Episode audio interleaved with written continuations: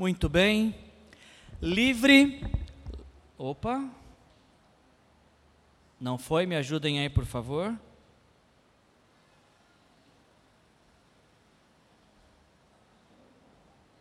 Aê. Livre, leve, santo é o nome da nossa série de mensagens nesse mês de março. Uma série que nós estamos realizando aqui na Igreja Aliança Vista Verde para falar sobre santidade. Eu acho que você já ouviu a expressão popular livre, leve, solto. Nós estamos fazendo uh, um contraste contra essa frase popular, porque uh, nesta expressão popular, livre, leve, solto, uh, aqueles que advogam para uma vida assim, dizem que são livres, leves, soltos, porque querem viver uma vida ah, sem amarras, sem obrigações, sem peso na consciência, ah, viver de uma forma descompromissada. E a Bíblia nos ensina que é impossível. É impossível viver essa forma. Aquilo que muitas pessoas chamam de liberdade, de ser livre para fazer aquilo que bem entendem, na verdade é uma grande escravidão, sem encontrar que é uma grande ilusão. Porque ninguém, preste atenção no que eu vou falar para você, ninguém, absolutamente ninguém, é livre para ser e fazer o que bem entende. Eu queria te provar isso nessa noite, como que essa, esse senso de liberdade é falso. Essa ideia de, ah, vou ser livre, leve e solto para fazer o que bem entendo na minha vida, como que isso é ilusório, como isso é falso. Tem uma. Eu vi uma matéria essa semana no jornal, Espera aí que aqui não está transmitindo para mim. Para mim não está transmitindo.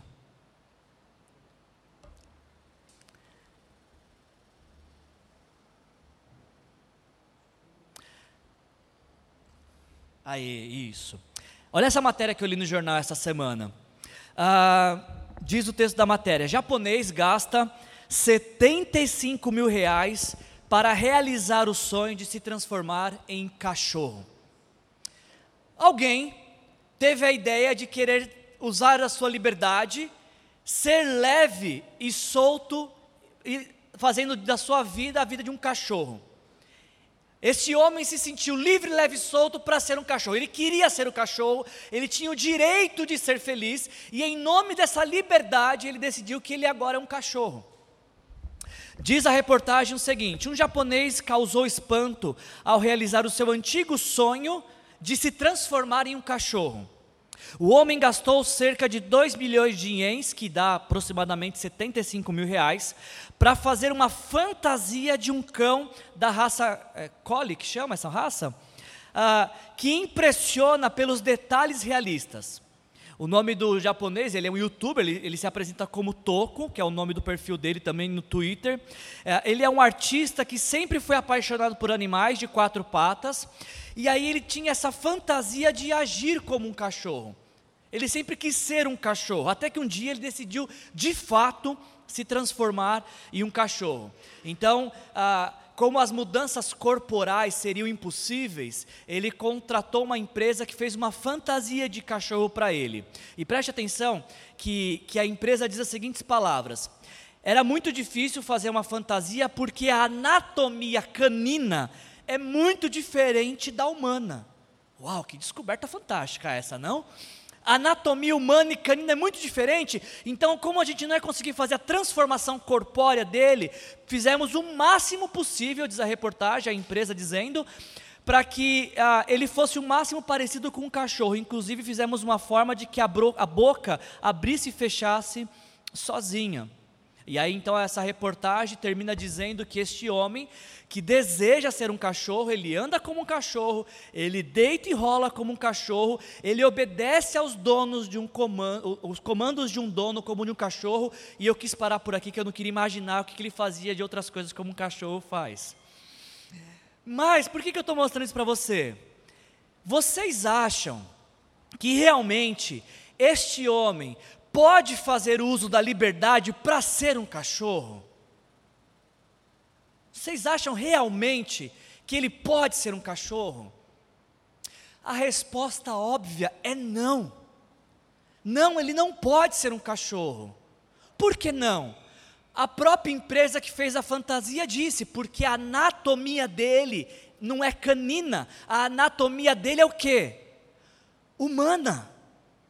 E alguém que tem uma anatomia humana jamais poderá ter atributos de uma anatomia canina. Pode imitar comportamento, pode obedecer comandos, pode desenvolver a mesma rotina, mas jamais, em essência, será a mesma coisa, porque são de naturezas diferentes. Você entende isso? Por mais que pareça uma piada, é verdade. Alguém quis ser um cachorro, mas não é possível, porque a gente está falando de duas espécies diferentes, de duas formas de vida diferentes, que não tem relação alguma. Agora, reflita um pouquinho comigo. Se assim como eu, você entende que pela lógica este homem não pode ser um cachorro, porque isso não, não condiz com a, a essência do seu ser, o que nos faz pensar que nós podemos ser livres para ser qualquer outra coisa?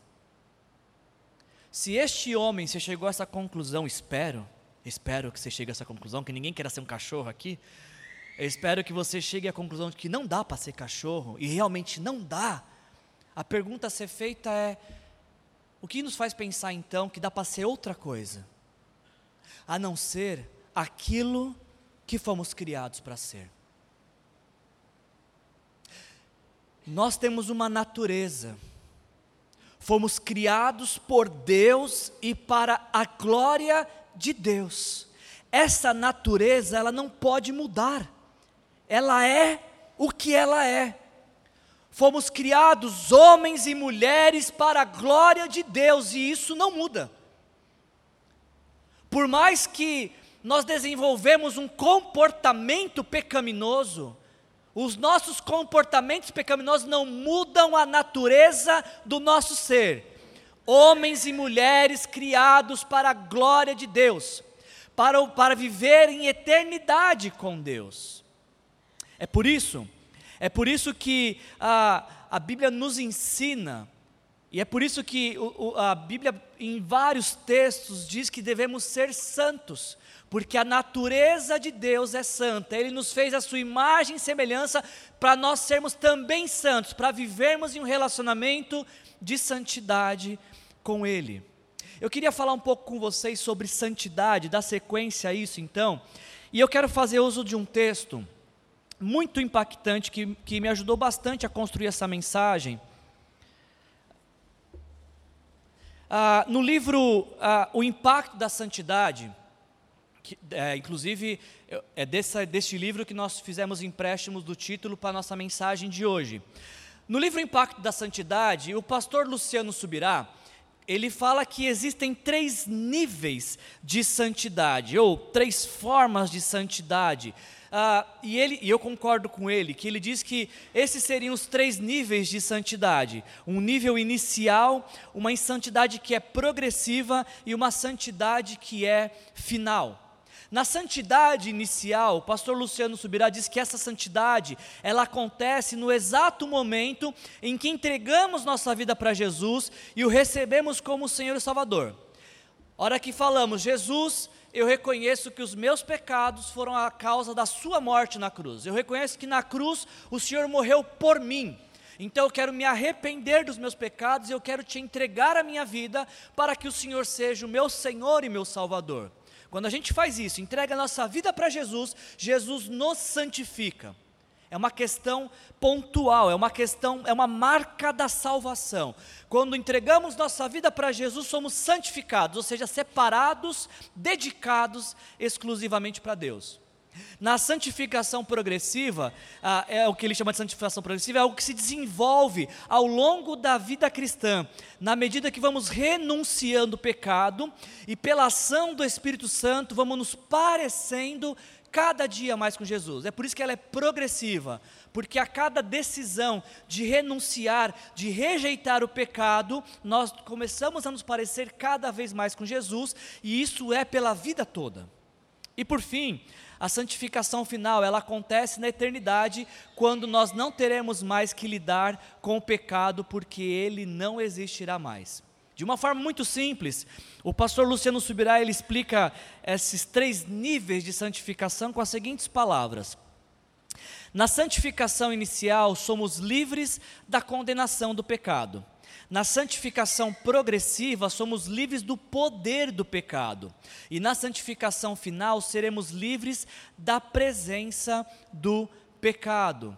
Eu queria chamar sua atenção apenas para o fato de que santificação está intimamente relacionada com a, a, uma rejeição ao pecado. Perceba que quando a gente fala de santificação, é como se fosse um antônimo, algo contrário a uma vida de pecados. Tudo que diz respeito à santificação diz também respeito a renunciar o pecado, porque santidade e pecado não encaixam, não cabem na mesma frase. Eu concordo com o que o pastor Luciano Subirá disse, ah, e eu vejo respaldo nas Escrituras para essas três etapas, ou essas três fases, três níveis de santificação. Mas eu prefiro usar outro termo. Eu acho que ah, o primeiro momento da nossa santificação ele diz respeito à nossa identidade, quem nós somos em Cristo Jesus. Paulo vai falar isso em 1 Coríntios capítulo 1, versículos 1 e 2. Ele diz: Paulo, chamado para ser apóstolo de Cristo Jesus, pela vontade de Deus, e o irmão Sóstenes, a igreja de Deus que está em Corinto, aos o quê? Santificados em Cristo Jesus. Uma ação do passado, uma ação pontual. Paulo está se dirigindo a uma igreja como a nossa, com pecadores que reconheceram Jesus Cristo como o Senhor e Salvador de suas vidas. E quando Paulo escreve para essa igreja, ele não escreve aos pecadores de Corinto, ele escreve aos santificados desta igreja, aqueles que foram dedicados, aqueles que foram separados para Deus, aqueles que se renderam ao senhorio de Jesus Cristo. Quando nós nos rendemos a Jesus, então passamos a fazer parte da comunidade de discípulos de Jesus. Nós somos separados. O mundo, continuamos vivendo no mundo, mas separados dentro de uma comunidade chamada igreja. Antes de conhecer Jesus, nós não tínhamos a alternativa de não pecar. Pecar antes de Jesus fazia parte da essência do nosso ser, nós só conhecíamos o que era pecar. Pecar era o nosso alimento, pecar era a nossa realidade. Viver em pecado é uma rebeldia contra Deus, e viver em rebeldia contra Deus era a nossa natureza. Porém, quando entregamos nossa vida para Jesus, Jesus desfaz, desconstrói essa nossa natureza e nos dá uma natureza santa. Ainda temos uma natureza pecaminosa, mas estamos desenvolvendo uma, uma nova identidade, uma identidade de santidade, que atua, atua em nós através do poder do Espírito Santo. Cabe a nós agora em Cristo decidirmos a qual natureza nós vamos alimentar. Quando nós entregamos nossa vida para Jesus, a nossa decisão é se vamos alimentar o pecado e a nossa natureza pecaminosa, ou se vamos alimentar o Espírito Santo e a nossa natureza, nossa natureza em santidade.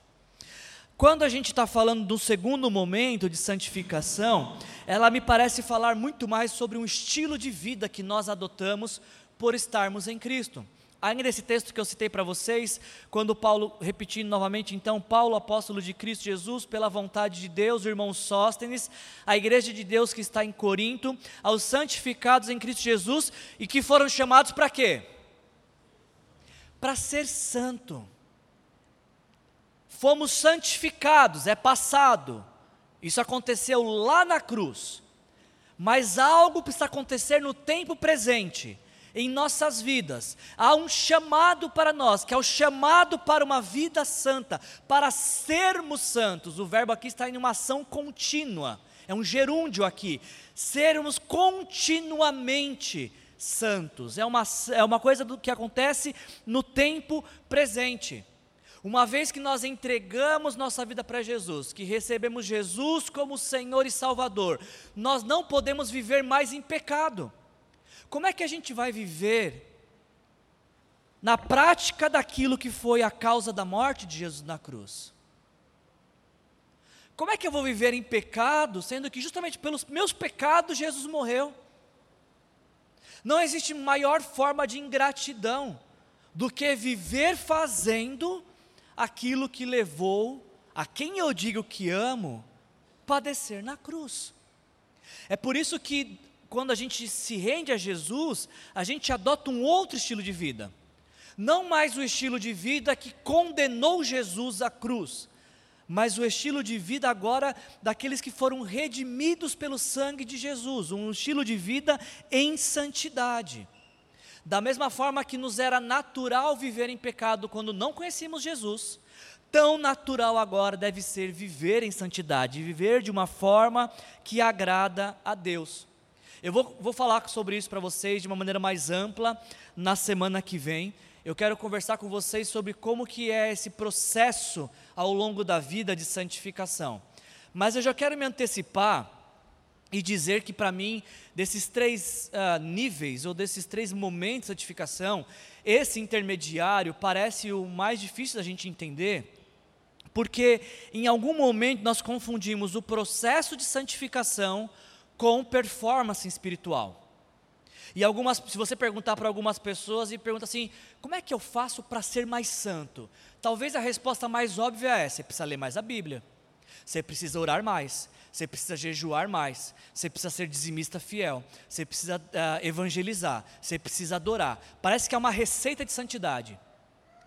É como se um médico tivesse prescrito para nós uma receita, um passo a passo que temos que seguir para desenvolver a santidade. Se ela é um processo, nós precisamos desenvolver. É óbvio que as disciplinas espirituais que eu mencionei aqui, jejum, oração, meditação na palavra, ah, o dízimo, ah, a adoração, o testemunho, essas disciplinas espirituais nos levam à maturidade cristã. Mas a santificação, o processo da santificação, não é obra nossa, não é empenho nosso. Existe um único, e preste atenção, um único, uma única participação nossa no processo de santificação. Uma só. Sabe qual que é? A renúncia do pecado. Se você quer uma vida mais santa, só tem um item que você deve observar: rejeitar o pecado. É a única coisa que você tem que fazer.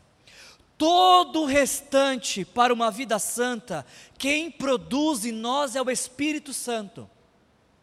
É por isso que a palavra de Deus nos fala em Gálatas do fruto do Espírito. Na medida em que a gente vai sendo cheio do Espírito Santo e permitindo que o Espírito Santo venha agir em nós e através de nós, nós vamos desenvolvendo santidade. Você, não sei se você consegue visualizar a diferença. Uns pensam, não, santidade é performance, eu preciso fazer mais. Mais leitura, mais oração, mais jejum, mais, mais eu, eu, eu. E o que eu estou propondo para vocês e o que eu quero continuar semana que vem é que processo de santificação é abrir-se para a ação do Espírito Santo. É por isso que Paulo fala lá em Efésios capítulo 5: deixem-se encher. Tem uma participação minha? Tem. A rendição, o abrir-se para o mover do Espírito Santo, a renúncia para o pecado, mas é uma participação passiva. Eu apenas deixo, eu apenas me abro para aquilo que o Espírito Santo quer transformar em meu ser. Que conta com a contribuição da, da leitura da palavra, da oração, do jejum, mas não é isso que me faz mais santo.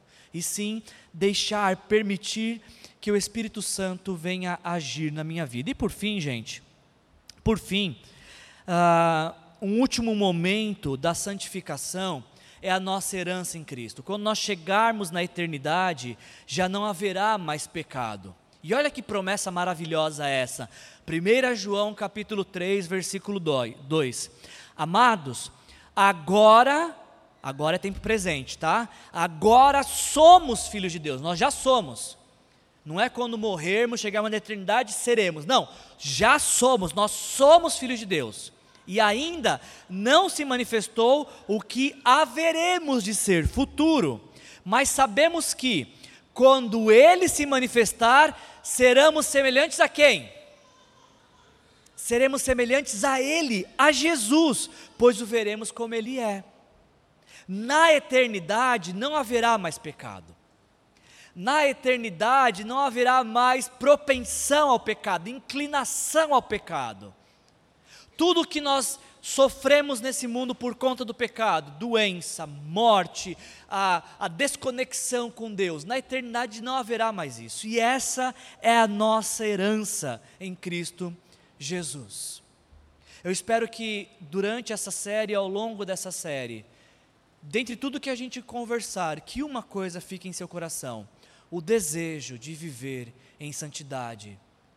Porque vivendo em santidade você vai experimentar o melhor que Deus tem para a sua vida, no tempo presente, que vai te levar até a eternidade. Então, sendo assim, gente, a mensagem de hoje, como eu falei para vocês, o título é O Impacto da Santidade. E eu queria meditar com vocês em Efésios capítulo 1, versículos de 1 a 14, se você puder abrir. Se você não trouxe sua Bíblia, a gente vai projetar esse texto. E eu quero, através desse texto de Efésios capítulo 1, uh, demonstrar e aprender com vocês esses três momentos da santificação na vida de todo aquele que crê em Jesus. Assim a palavra de Deus fala comigo e com você nesta noite, em nome de Jesus. Paulo, apóstolo de Cristo Jesus, pela vontade de Deus, aos santos e fiéis em Cristo Jesus que estão em Éfeso a vocês, graça e paz da parte de Deus, nosso Pai, e do Senhor Jesus Cristo. Bendito seja o Deus e Pai de nosso Senhor Jesus Cristo, que nos abençoou com todas as bênçãos espirituais nas regiões celestiais em Cristo, porque Deus nos escolheu nele antes da criação do mundo para sermos santos e irrepreensíveis em Sua presença. Em amor nos predestinou para sermos adotados como filhos por meio de Jesus Cristo, conforme o bom propósito da Sua vontade, para louvor da Sua gloriosa graça, a qual Ele nos deu gratuitamente no amado.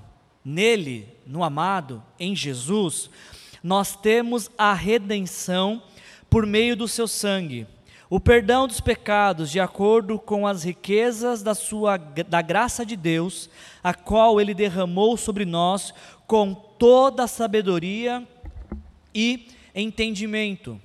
E nos revelou, diz o apóstolo Paulo, o mistério da sua vontade, de acordo com o seu bom propósito que ele estabeleceu em Cristo isto é, qual é o, o mistério dessa vontade revelada a nós?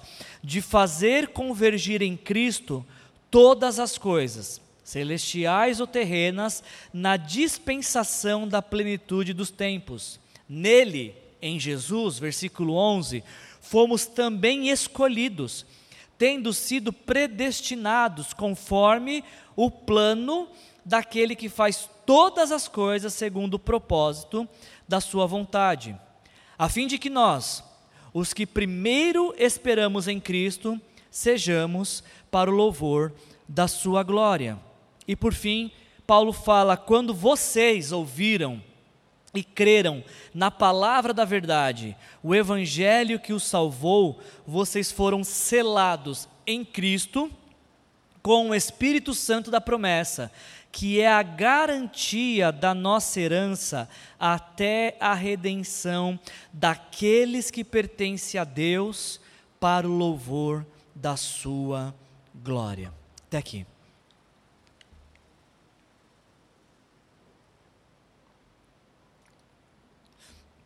Antes de nós iniciarmos a reflexão e nos aprofundarmos no texto, eu tenho algumas informações que eu preciso que vocês saibam sobre esse texto que nós acabamos de ler. A carta de Paulo aos Éfesos, ela faz parte de uma porção no Novo Testamento chamada Cartas da Prisão. Lá em Atos capítulo 28, Paulo é preso em Roma, ele fica dois anos preso nessa, nessa prisão domiciliar, como essa imagem bem retrata, ele estava numa casa, ah, mas naquela época não tinha tornozeleira eletrônica, então ele ficava algemado a um soldado romano. E ele podia receber visitas ah, enquanto preso. Então é nesse período de vida de Paulo, do ano 60 a 62 depois de Cristo, que Paulo vai escrever as cartas da prisão. São quatro cartas: Efésios, Filipenses, Colossenses e Filemon. Especificamente falando da carta aos Efésios, ah, é nesta carta que nós baseamos tudo o que nós sabemos, ou a, a essência do que nós sabemos sobre o que é a igreja, sobre como deve ser uma igreja. Essa é uma carta que ela tem um, um, um quê especial no Novo Testamento, porque a cidade de Éfeso foi o lugar onde Paulo mais trabalhou. A maior parte do ministério de Paulo foi entre os Efésios. Ele ficou três anos em Éfeso. Então essa carta, ela tem muito dessa do conceito de Paulo sobre o que é e como deve ser uma igreja. O, o trecho que nós lemos do versículo, especificamente do versículo 3 até o versículo 14, ele é considerado um dos maiores parágrafos da Bíblia, porque é um único parágrafo. Paulo parece que ele começou a escrever, escrever, escrever, se empolgou, deu uma aleluiada e ele foi até acabar a tinta da pena. O texto que nós lemos é um único parágrafo e é um dos maiores parágrafos da Bíblia. E é interessante que esse trecho, ah, eu ouvi dizer que seu pastor disse quando tem repetição, preste atenção. Foi isso que ele te ensinou?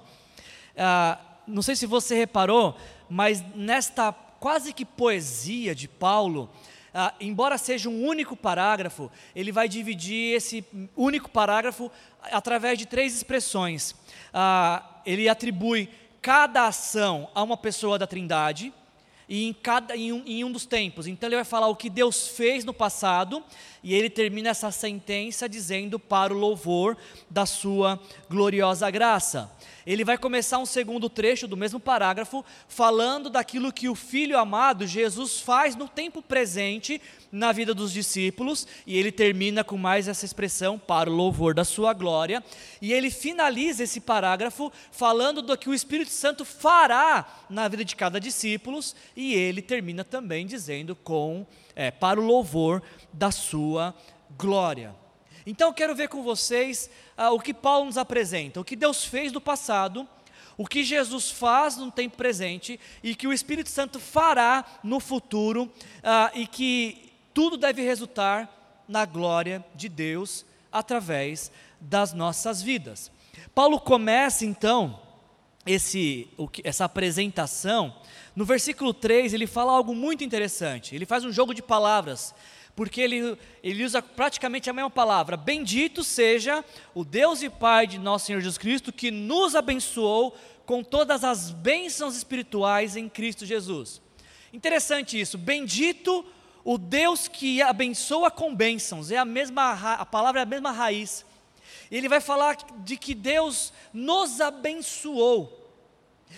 Isso me chama a atenção, não sei se chama a sua atenção, mas a minha atenção chama porque a gente está falando de um prisioneiro, não perca isso de vista. É um prisioneiro que olha para os céus e ele não vê um Deus que o castigou e por isso ele está preso.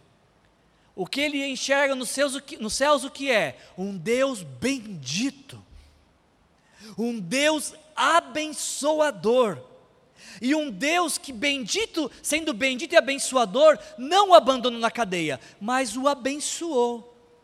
E a pergunta que eu te faço é: como é que alguém que está preso por um crime que não cometeu pode se sentir abençoado? Como é que alguém que está preso, aguardando um julgamento, que ele não sabe se vai resultar numa morte, pode olhar para os céus e, em uma expressão de louvor, dizer: Bendito seja esse Deus, que me abençoou com bênçãos?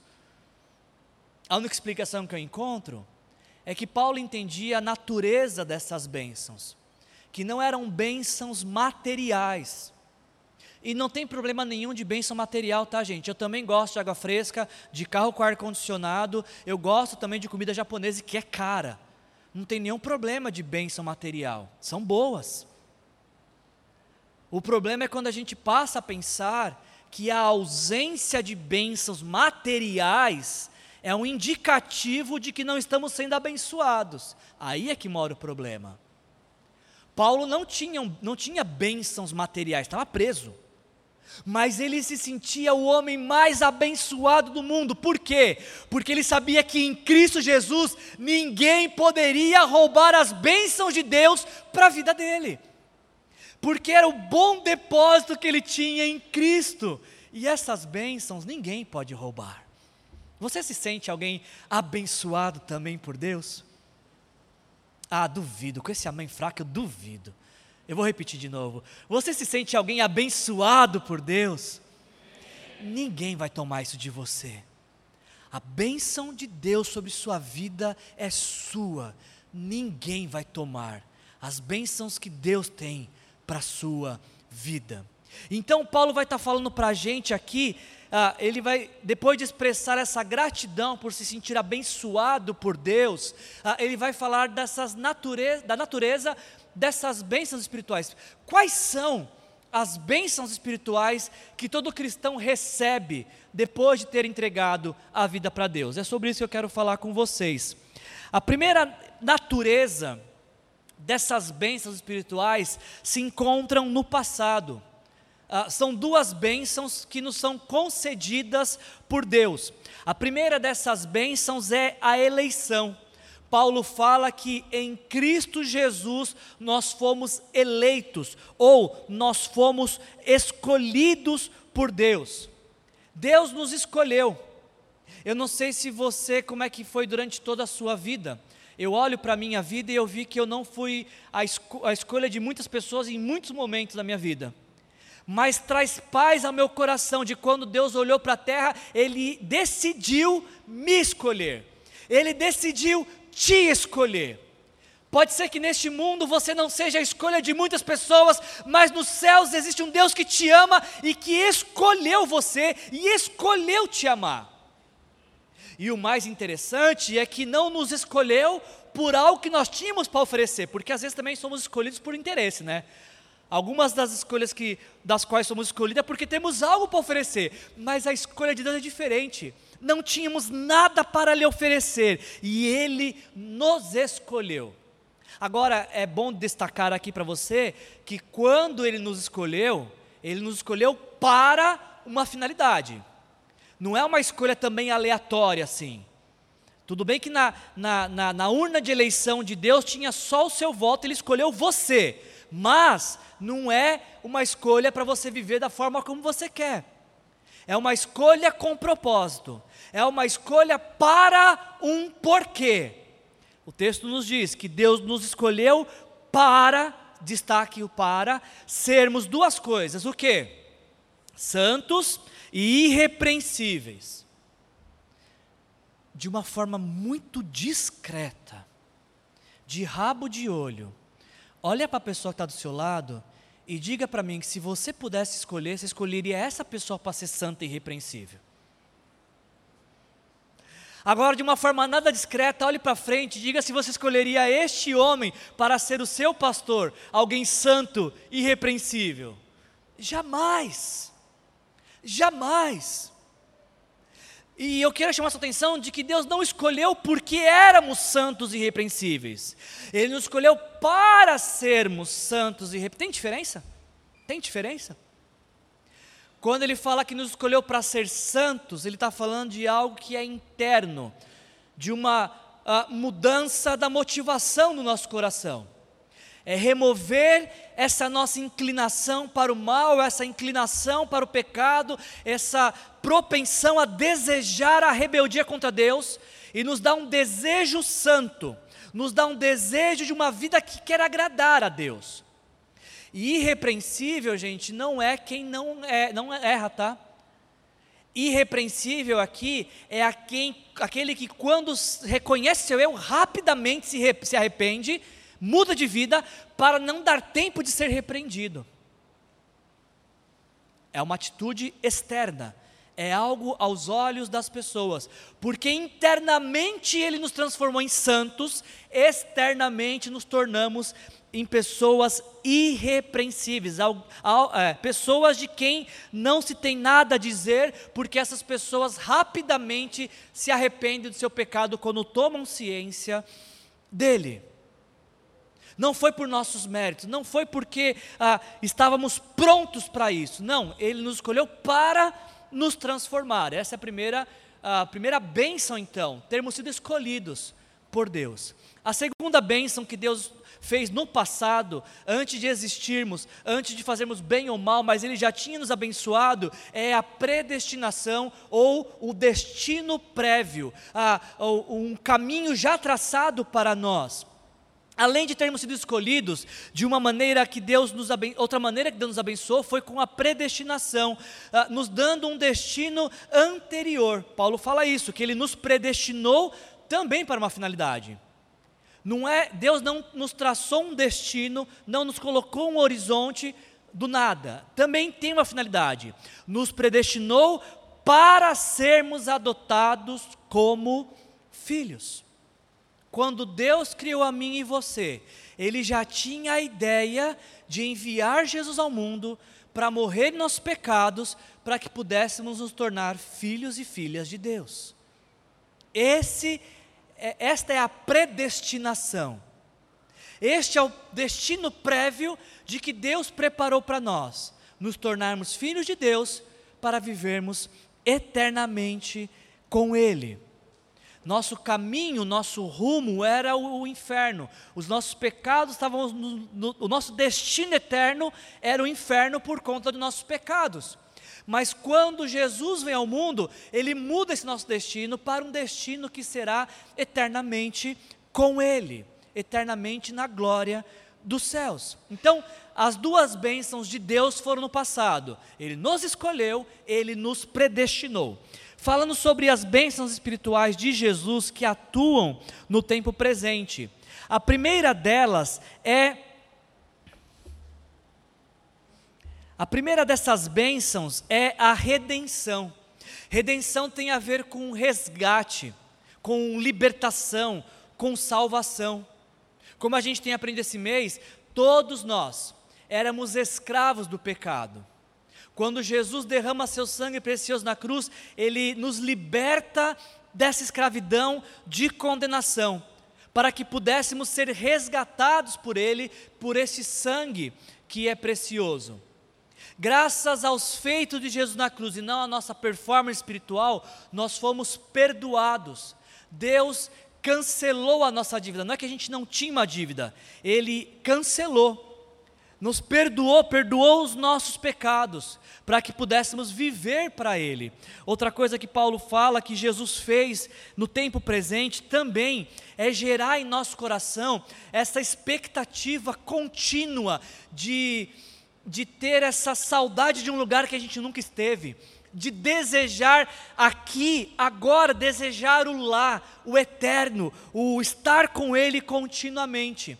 Essa esperança continua acontecendo em nós. Ela tá, acontece com você?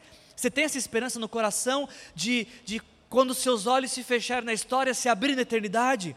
É essa esperança de vida eterna que atua no tempo presente, que nos faz caminhar até a eternidade. São bênçãos espirituais de Jesus. Ele fala isso que essa bênção atua em nós, nós quem? Os que esperamos, tempo presente, esperamos em Cristo, também para o louvor da sua glória. E por fim, a, a última dessas bênçãos espirituais ela aponta para o futuro. É algo que vai acontecer conosco. Já atua no tempo presente, mas é algo que vai acontecer. No tempo passado, Deus nos escolheu e nos predestinou. No tempo presente, somos redimidos e perdoados e temos uma esperança de vida eterna. Agora, no tempo futuro, ah, e uma obra que agora é atribuída ao Espírito Santo, ah, Paulo vai falar de duas bênçãos que nos é concedida pelo Espírito Santo. Uma é o selo e a outra é a garantia, ou algumas versões deve estar talvez como penhor. Eu queria ilustrar isso para vocês e demonstrar para vocês, ah, para que fique visual para você, o que, que, seria este selo e o que, que seria essa garantia ou esse penhor. nos conta a história que a cidade grega de Éfeso era uma cidade muito famosa por produção de madeira. E que pessoas do mundo inteiro vinham comprar madeiras em Éfeso. Ah, um grupo especial, os fenícios, quando eles chegavam em Éfeso e não podiam transportar toda a madeira que eles compravam, diz a história que os fenícios colocavam o selo deles em cada uma das madeiras que ficavam armazenada na cidade de Éfeso. E este selo representava de que essas madeiras estavam em Éfeso, mas pertenciam aos fenícios. E em que em algum momento os fenícios voltariam a Éfeso para buscar essas madeiras. Eu achei fantástico isso que Paulo usa a mesmíssima ilustração para falar de todo aquele que crê em Jesus. Paulo fala que todo aquele que tem Jesus como Senhor e Salvador recebeu um selo em sua vida, o Espírito Santo de Deus. E este selo, primeiro, é um selo de propriedade, pertencemos a Deus. Selo de garantia uh, e de pertencimento, pertencemos a Deus. Mas também é um selo de uma promessa: olha, vocês vão ficar selados aqui, mas eu volto para buscar vocês. Vocês estão aqui, mas vocês não são daqui. E vocês têm um selo em suas vidas que aponta para isso, que testemunha para isso, que indica isso.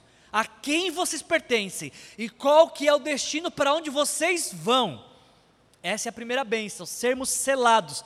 Isso acontece no ato da nossa salvação, porque Paulo fala: quando vocês ouviram e creram o Evangelho, quando alguém diz para você que Jesus morreu por você, você acreditou e entregou sua vida para Jesus, o texto diz que neste exato momento você recebeu o Espírito Santo, como um selo do que vai acontecer no futuro. Essa é a primeira ilustração que o apóstolo Paulo usa. E a segunda ilustração, ainda nesse contexto, vocês ouviram, vocês creram, então foram selados, receberam o Espírito Santo, agora vocês têm uma garantia ou um penhor, como Paulo usa aqui. Também é interessante observar que Paulo está fazendo uso de uma linguagem comercial também, porque o penhor era a primeira parcela de uma compra. Na época não tinha Casas Bahia, não sei se você sabia, ah, então era dada uma entrada como uma garantia de que o restante do pagamento seria feito em um tempo futuro. Paulo está usando essa mesma analogia, dizendo de que o Espírito Santo que habita em nós é a primeira parcela, é a primeira degustação do que vamos ter e viver na eternidade. E eu não sei vocês, mas da maneira como o Espírito Santo me toca e eu pensar, poxa, se isso aqui é a primeira parcela, imagina como é que vai ser no tempo eterno. Imagina quando vai ser quando for em sua plenitude. É o que o apóstolo Paulo está nos ensinando. Enquanto eu, o dia eterno não chega, enquanto Jesus não vem para nos buscar, o Espírito Santo vai nos fazendo ter pequenos aperitivos do que vai ser a eternidade. É por isso que a vida em santidade, ela não fala sobre mudança de comportamento. Eu falei isso para vocês já, né? Ela fala sobre mudança de paladar, de gosto. Antes, escravos do pecado, tínhamos um paladar, um desejo pelo pecado, salivávamos quando víamos um pecado na nossa frente. Eu quero isso, eu quero. Mas agora em Cristo Jesus, cheios do Espírito Santo, o prato de pecado nos parece um prato de coisa podre, que vai nos fazer mal, que fede, que, que, que não nos apetece mais porque agora nos aprendemos a alimentar do Espírito Santo de Deus, daquilo que o Espírito Santo tem para nós. Portanto, já temos o Espírito Santo, que nos, ah, nos dá essa garantia de que não precisamos temer a morte, é a garantia de que vamos para o céu, de que nosso passaporte já foi carimbado, de que a nossa passagem já foi paga, de que tudo está preparado para irmos para a eternidade com Jesus. E enquanto esse bendito dia nos chega, desfrutamos dos benefícios eternos, porque temos o Espírito Santo de Deus habitando em nossas vidas, na vida daqueles que creem em Jesus como Senhor e Salvador. Essa é uma experiência que você tem vivido? Você tem Jesus como Senhor e Salvador da sua vida? E se você tem Jesus como Senhor e Salvador, você tem degustado da eternidade? Não troque os banquetes deste mundo porque por aquilo que Deus tem para te dar, porque o que Deus tem para te dar sempre será melhor e maior. Eu queria concluir, eu queria concluir a nossa mensagem, relembrando que quando a gente fala em santidade, a gente tem duas perspectivas na Bíblia. No Antigo Testamento, quando falava-se sobre santidade, a santidade de Deus, isso impactava o povo de Deus com tremor, com medo. A santidade de Deus gerava medo no povo de Deus, porque eles olhavam para um Deus santo, olhavam para si pecadores e pensavam: como que um pecador vai se relacionar com Deus santo? A gente tem um episódio na Bíblia, a gente está lendo o Antigo Testamento agora na leitura bíblica anual, né? Acabamos de passar pela história de que Moisés, ah, quando se relacionava com Deus, o seu rosto brilhava. E chegou um ponto que o povo falou assim: Ô Moisés, a gente não quer mais conversar diretamente com Deus, não dá muito medo. Vai você lá falar com ele e traz o recado. A santidade de Deus no Antigo Testamento gerava um temor, porque o povo sabia que Deus era santo e sabia que eles eram pecadores e eles entendiam que um, pecadores não podiam se relacionar com Deus santo. Agora, quando a gente chega no Novo Testamento, graças e unicamente por aquilo que Jesus fez por nós na cruz, a santidade de Deus também traz um impacto para nossas vidas. Só que, ao invés de fazer com que venhamos a nos afastar de Deus, a santidade de Deus, graças a Jesus, nos faz querer nos aproximar de Deus, a querer mais dEle, a ter mais intimidade com Ele. Porque graças a Jesus, quando nós olhamos para Deus, Jesus é a nossa lente que nos faz olhar para Deus, e nós olhamos para Deus sim, ainda como um Deus santo, mas não como um Deus santo que quer nos exterminar, mas como um Deus santo que quer nos amar, que quer se relacionar conosco, que quer viver a todo tempo com nós, e isso é santidade, é uma vida em santidade.